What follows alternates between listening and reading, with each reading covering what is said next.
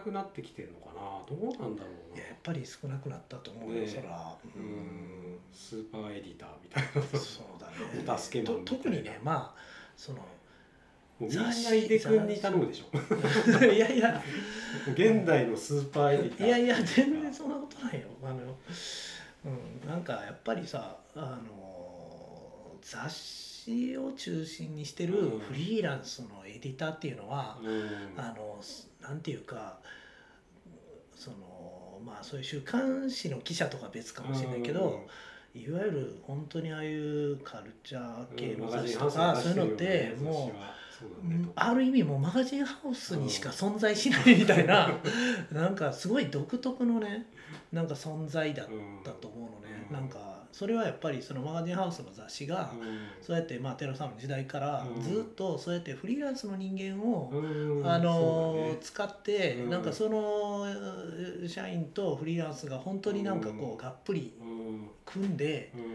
あの雑誌を作っていくっていう、うん。まあ、ある種特殊なスタイルを、あのでその伝統はまあ今でもあるわけじゃん、うんなんかそれってまあすごいなと思って、うんまああの少なくなったけど、うん。今も、まあ、あのポパイの周りにさなんかなんかえー面白いやついないかってこうね常にこう探してるし。そうそうそうそう。で、まあ、今ここにいる宮本健君、うん。ポパイウェブの,、うん。ね、あの編集長っていうのあの、うん。やっているあの健君ももともとはフリーランスで。うんうんうんうん別にどこの馬の骨とも知れぬ人間がそうそう完全に素人がやるみたいな。でもなんかその感じが自分はすごい好きだしあのマガジンハウスしかなんかそういう場所って、まあ、ある意味なかったというか、うん。そうやってちゃんとあの社員の人たちはもちろんちゃんとそういうあのなんていうの？あの就職試験とかねちゃんとパスした本当に優秀な人たちだけど、うん。そういうフリーはまあ本当にある意味なんかなんかどこの馬の骨とも知れないような人たちがうぞうむぞうがうん。集まってうん。面白ければうん。いいみたいな感じで。そんな場所ってさこの現代にね。なかなかないじゃん。そう。字なんて汚くていいよ読めりゃいいんだからそうさそうそうなんか原稿なんてもう手になんてどうでもいいって俺も思っててやっぱり面白い原稿ってやっぱり視点だからさ、日本語が下手でも何でも面白い方がいいじゃん、行政の文章を書いてるわけじゃないそうからそうそう。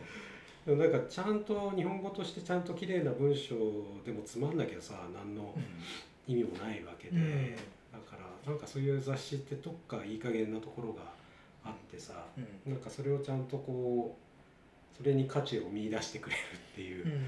場所なのかなとは今でも思うし、うん。あとなんかこうねあのよくさレイアウトをどう組もうかとかってよく悩んでた時に井出君となんか話してうん。ですね。で井出君から言われてそうだなと思ったのは雑誌え紙なんてこう見開きでねあのそこにこう写真がこうどんどんって置いてテキスト入れるだけだでこれまでなかったねレイアウトなんて考えようってったってもうないんだからそんなものはっつって。もう過去のやつ見たりね、うん。まあ、なんかこう、まあ、適当に置きゃいいんだよそれでみたいな 感じで言われて、うん。ああんまり難しく考えない方がやっぱりいいなってその時思ったんだよね。うん。なんか凝ったレイアウトをこう頭ひねって考えるよりもっとストレートにこう面白いことをこうね取材してこう紙に落としていった方がうんそっちの方が幾分なんかこうマシなものが作れるかっていうのはこうその時に思ったけどね。うん。うん。そうだね。なんかだからなんていうのかな。なんかそのちょっとうまく言えないけど雑誌を作ることそ,、うん。そのものが目的ではなくて、うん。なんかやっぱり自分たちが面白いと思ったこととかなんかそういうものをなんかこうシェアしたり表現うんししたい。なんかなんかそのために媒体があるので、うん。あのそのなんていうかその媒体を作るためにやってるわけではないというか、なんかそれは今でもそう思っているのね、うん。なんか。でまあなんか今日はこのねあの、まあ、ポパイとサブシークエンスの話しようみたいなことで、一応なんか集まったんだけどその全然サブシークエンスしてない。けどでもねなんかその紙のね雑誌のことを、うん。まあ、この「ポパイウェブ」でねあの話すっていうのもすごい面白いなと思うんだけどなんかその紙だからウェブだからっていうなんかあのその別にどっちがいいとか悪いとかではなく、うんなんかえー紙で表現したいことは紙で表現すればいい。うんだけのことだしあのウェブで表現したいことはウェブで表現すべきだしなんかあのだから自分はまあどどちらもねあの関わって一応やっているけどなんかあのそもそもはただなんか自分たちが面白いと思ったことをうん。なんかもうただみんなにこんな面白い人がいたぜとかうん。こんな面白い店あったぞとかうん。なんかそういうことをなんか伝えたいっていうか、うん。自慢したいみたいな。そうそう自慢したりさ あのなんかその面白さ分かってほしいからさ、なんかいろいろ説明したりさ、うん。うん、なんかここはちょっと丁寧に説明しないと 分かんないからとか、なんかそういうすごいシンプルなことなのかなってうん。思っているけどね、うん。なんかだからあんまりなんかそのまあ雑誌の現状とかさなんかあの言うと例えばまあよく雑誌がまあ売れなくなったとか、うん。まあ、雑誌自体が減ったとかあのまあいろんな現状あると思うんだけど、まあ、ビジネスとしてすごくうやっぱり難しくなっているっていうのは、うん。もう明らかうんにそうだと思っているんだけど、なんか別にメディアとしてはうん。なんかぜ全然自分はなんかメディアとしてなんか紙の雑誌がなんかあの死んでいるとは全然思ってなくてうん。変わってな変わってないという変わらないというか。うん、なんか、まあ、あの普通に楽しいなってなんか思ってて、でもそれは紙だから言うわけじゃなくてやっぱりそ,、うん。そこの中身がうん。面白ければうん。全然いいんじゃないかなって思っているけどね。まあやっぱりこうねメディアってそれがあることが言い訳になってまあ誰にでも会いに行けるっていううん。ものだからね、うん。最初の話に戻れば。うん。でそれは変わんないしこう作っててこんだけ大変な仕事ってない気もするんだけどこんだけ楽しい仕事もないよなってうん。思うんだよね。だからこうね雑誌作っててすごい大なんかすごい儲かるみたいなことってなかなか起きづらくはなってるけど。そうだねなんか、そう。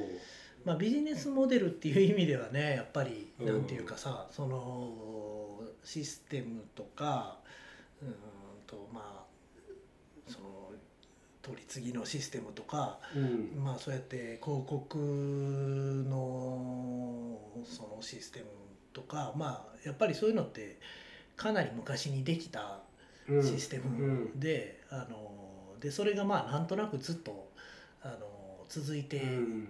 いるっていうねあの時代が相当変わっているんだけどメディア環境が相当変わったけどなんか続いてしまっていてまあそういう意味ではちょっと齟齬がね出てる部分がすごいあると思うから。うんなんかビジネスとしてもうちょっとなんか、あのまあ逆に言えばもともとビジネス的ななんかこう要請からできたシステムだから、うん。うんあのそれだったら今のなんかこう社会とか環境に合うように変えればいいと思うのね、なんかあの決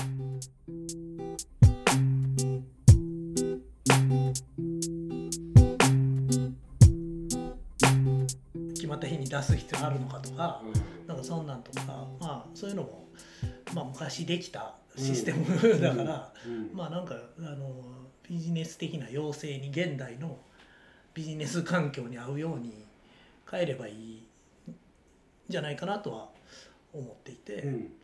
まあなんかそういういろんな意味であの変えられる部分とかなんかもっとなんかできることがなんかいいろいろないかなというのもあって、まあ、サブシークエンスを作った時に、まあ、そういうことは考えはしたのね。なんか、あのまあすごく小さい実験だけどうん。あのなんかこんな風にやってみたらどうだろうみたいな、なんかあの雑誌と言えるかわからないけどサブシークエンスはねなんか、うん。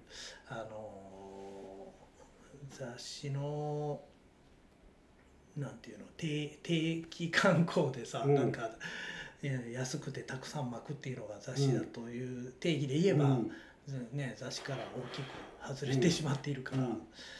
雑誌と言えるかわからないけど、うんいつ出んのかわからないそうそういつ出るのかわからないとか巨大で。そうそうそう巨大高いっていう。高いとかさ。そうそうそう。そうだね。なんかまああのーそういう意味で言うと例えばその値段のこともまあえっ、と300円で4000円ぐらいするからすっごい高い雑誌っていう感じなんだけど えっと実際にはこれまああのここはあの声を大にして言うとかないといけないんだけど、うん。高くないのね、うん。あのあの利益ほとんどないうん。のね、でまあそれはなぜかというと、えっといわゆるあの出稿広告のね、うんうんあの出稿がないから、うん。だよね。普通の雑誌は広告をたくさんあの、うん。取っていてその広告が入っているからうん。あの定価を下げられる。定価を下げられるっていう。まあ広本当に。告がなくなっちゃうと同じような値段になっちゃうそうだね。広告がなくなったら、うん、同じような値段になる。まあもちろんあと部数であの部数が増えれば、あのまあ単価は下がるとかそういうのもあるけど、あのそうだね。そういうだから広告のビジネスモデルをあのいろんな会社から広告を取るっていうビジネスモデルを採用していないっていうところも、うん。もはやもうねあの、えー雑誌の、えー一般的な雑誌とはもうかなり、うん。うん、離れているよね。でもまあなんかそういう形もまあありえるんじゃないかっていうまあサブシークエンスはあのビズビムというあのアパレルブランドが、えー、と版元になって出しているからまあ一社一社提供の広告うんが入っているとももちろん言えるしあのなんだ暮らしの手帳みたいな広告を取りませんとかそういうことではないんだけどまあ書籍に近いことは確かだよね。でまああの本当にこれをビジネスとして考えるならもっと高くしないと本当は 成立しない、うん。うん、でもまあなんかこういうものを作ってあのまあなんていうのかな。4,000円の雑誌とか言ったらみんなびっくりしちゃってうん。あのなんだそれはって感じかもしれないけど、うんうんうん。まあなんか出し続けていたらなんとなく目が慣れるじゃないけど、うん。あそういうものもあるのかなみたいな、うんあの気にもなるかなと思ってて。うん。でこれが4,000円やったらじゃあどっかが3,000円の雑誌出したらあなんかそんな安いんちゃうぐらいの気持ちになるかなと思って。あのそうだからなんかそうやって目を鳴らすっていうかさ、でまあそういうことそういうことやることで、うん。なんかその従来の広告のビジネスモデルと違うなんかオルタナティブな、えっと、あり方うん。がまあなんかこうヒントがねこう作れるんじゃないかなという、まあそういうことがあったね。うん。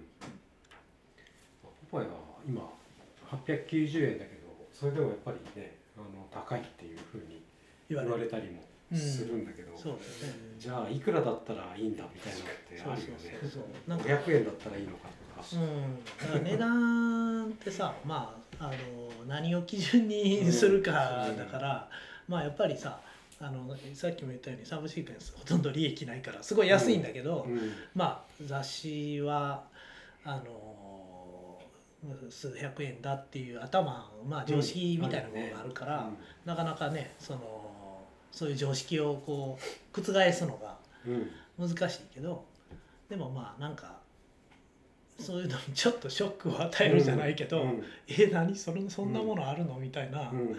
気持ちにちょっとなれば、うん。あの2回目聞いた時にはあああるあるそういうのあるよねみたいな気持ちになるのかなみたいなさ。あの、うん、なんかそういうことを誰かがやんないとずずっとまああの、雑誌は安いもんだっていうので、うん。まあ、変わらないから、うん。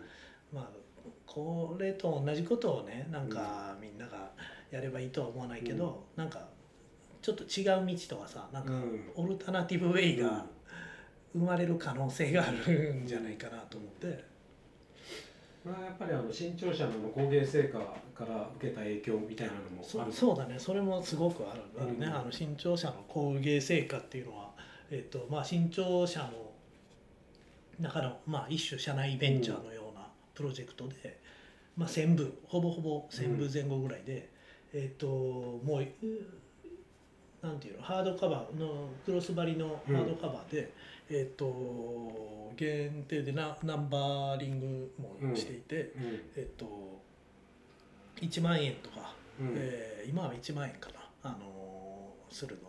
で雑誌と呼んでいいのかどうかみたいなのまあはもちろんあるけそうどなんだよね。だからもうあれは本当に内容的にはえっとまあいろんな書き手がねいろいろ書いてるっていう意味ではうん雑誌的ではあるけど、まあもうあのー情勢本だし、うん。あのー一般的な雑誌の見た目ではないよね。ね。うん、だからあのサブシークエンスも、うん。まあ本と考えれば、うん。書籍と考えればね、うん。別にこれよんうん。4000円やったら、まあ、ある意味安いかもしれないと思えるんだけど、うん。まあ表現その紙面のデザインとか、うん。表現が雑誌なのでなんかあのなかなかこう常識を 覆すのが難しいんだけど。これ半径はなんていう半径もなんだでかいよね。えっ、とね B4 円形で、うん。まあ整数に近いけどちょっとだけちょっとだけ上を切ってるって感じかな。でさ俺もしこう読み直してて思ったんだけどこのかかってる糸がコチニールで染色した。あそうそうそうそう。コチニールってあのメキシコとかにいるあの小さい虫で。貝殻虫。貝殻虫。うん。から取った赤い染料でうん。染められた糸で縫ってあるみたいな、すごいビズビムっぽいなみたいな。そうだね。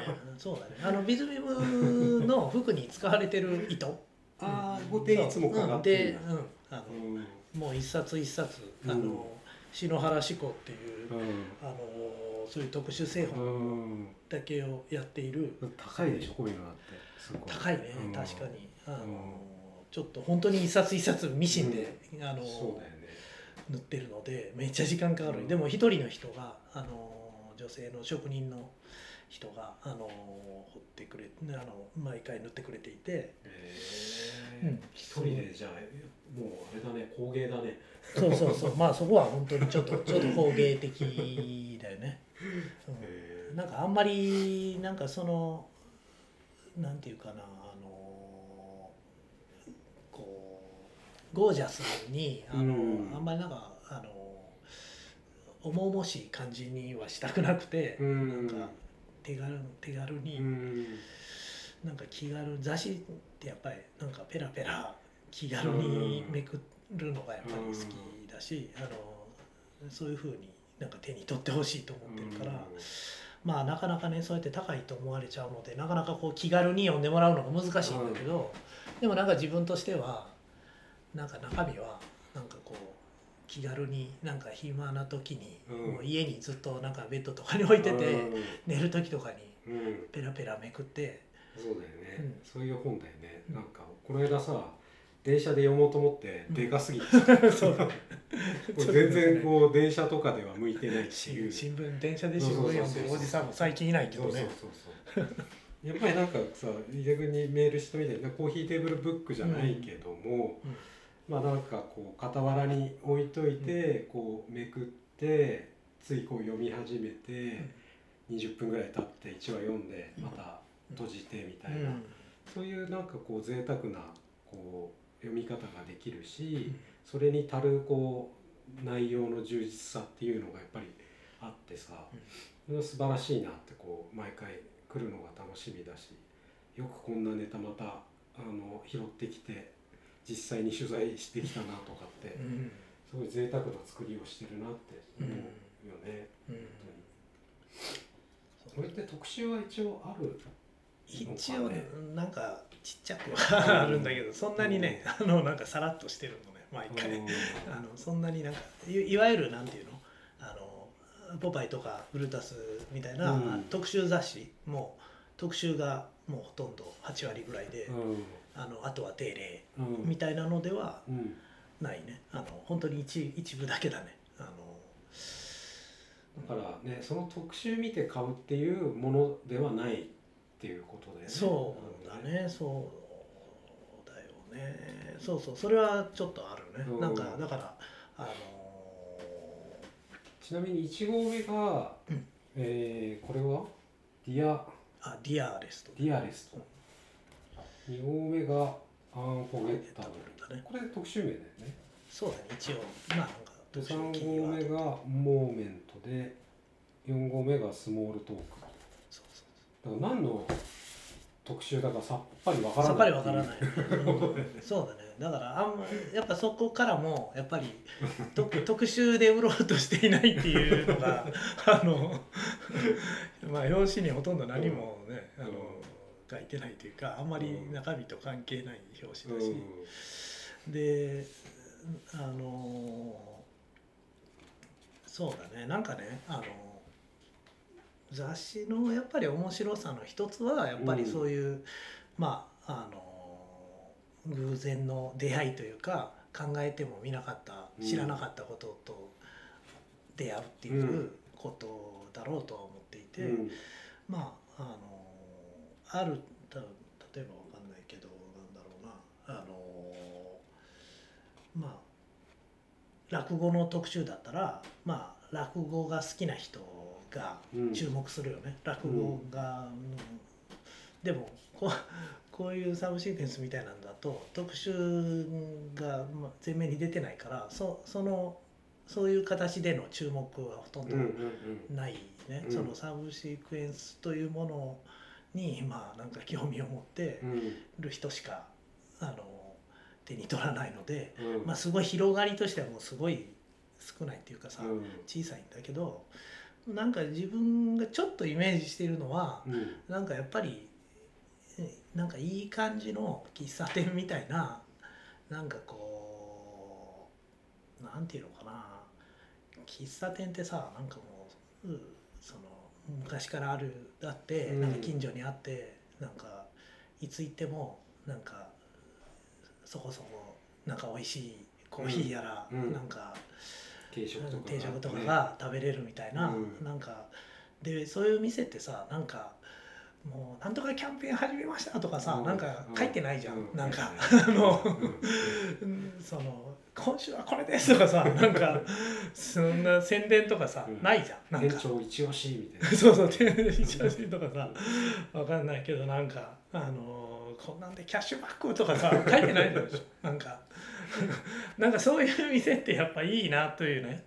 あのまあそこれは理想論でしかないけど、まあ、イメージとしてはねなんかそんな感じの媒体っていいなというね、うん。なんかあのそんなにさ別になんていうか超期待していく店っていうわけじゃないけど、でもなんかすごいあのいつもあってあの傍らにこうあってうん。なんかいつもちょっとあのちょっと豊かな気分になれる、うん。なんか。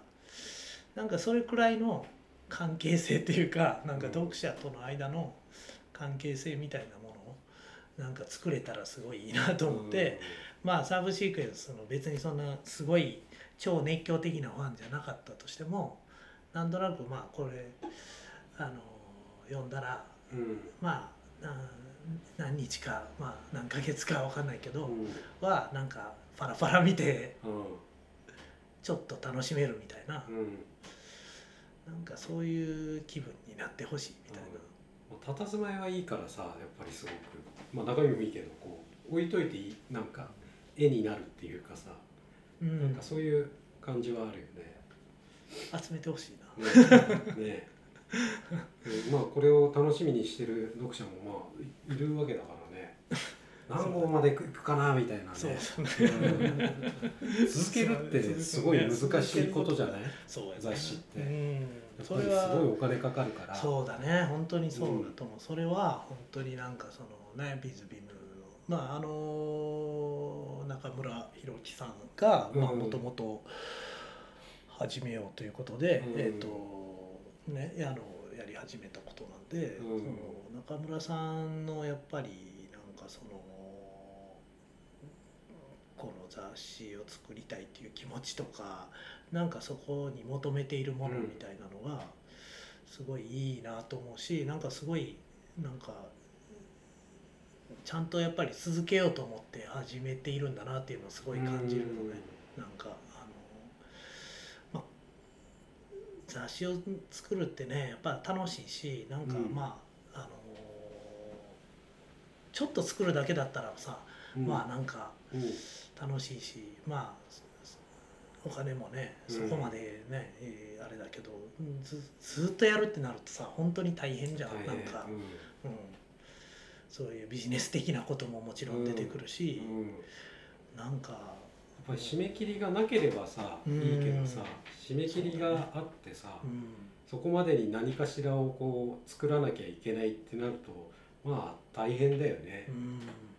雑誌っていうのはなん本か当に大変。うん。まあ そのねあのうんなんていうかその制作の大変さはねそういう、うん。本当にポパイやねブルータスやうん。作っている人たちにもう何も言えるようなレベルじゃないんだよね。もう全然そんなさもう何何十分の1の労力とかお金とかねそんなんで作っているのでまあそんなあのポパイを作る方がもう100倍大変だろうと思う。いろいろな縛りがあるからね、うん。やっぱり商業誌って。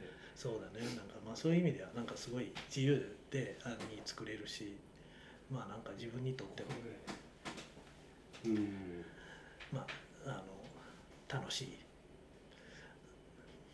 媒体ではあるんだけど、うん。中村さんから注文とかはあんまりない。打ち合わせたりするの？えっとねなんかあのーなんかこうしてほしいみたいなのはそんなにあの、うん。強い要望は、あのあんまりない,、うん。ないんだけれどもうん。あの自由に作らせてうん。もらっているんだけどでもむしろなんか自分はなんかあのも中村さんもすごいこんなんやりたいとかこんなアイデアあるよとかねすごいいろいろ教えてくれて、へー。なんか本当にそれ僕らにないものをぱり知ってるしうん。あのすごい違う視点が入ってすごいその中村さんと一緒に作るのもすごい面白いのねなんか。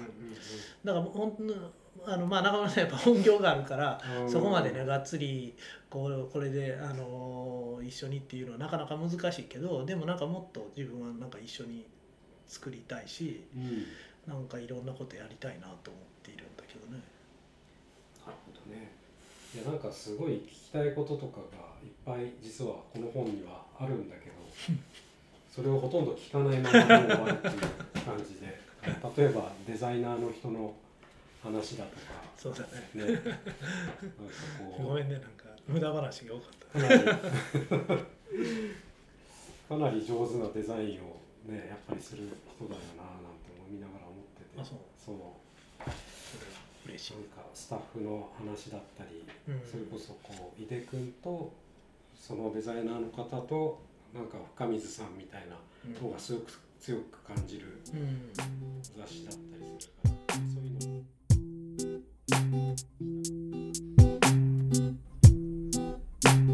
も。